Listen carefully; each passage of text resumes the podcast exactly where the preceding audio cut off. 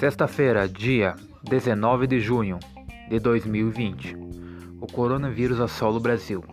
A economia começa a entrar em colapso. Muitas pessoas perdem seus empregos. O governo ainda é corrupto.